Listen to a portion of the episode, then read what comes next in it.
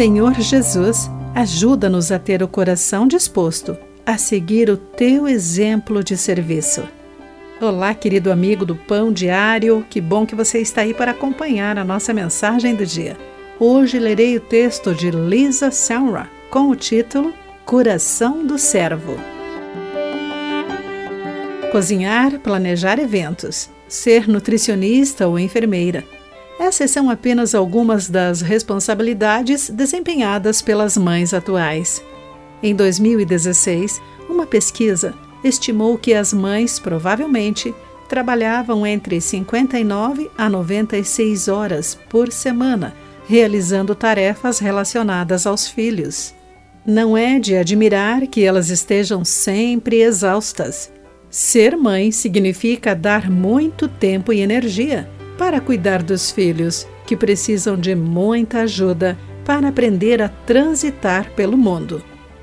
Quando os meus dias são longos, e preciso de um lembrete de que cuidar dos outros é uma atividade digna, sinto enorme esperança ao ver Jesus valorizando os que o servem.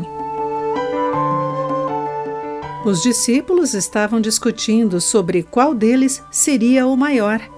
Jesus calmamente sentou-se e lembrou-lhes de que quem quiser ser o primeiro, que se torne o último e que seja servo de todos. Ele tomou uma criança em seus braços para ilustrar a importância de servir aos outros, especialmente aos mais desamparados entre nós. A resposta de Cristo redefine a grandeza em seu reino. Seu padrão é o coração disposto a cuidar dos outros.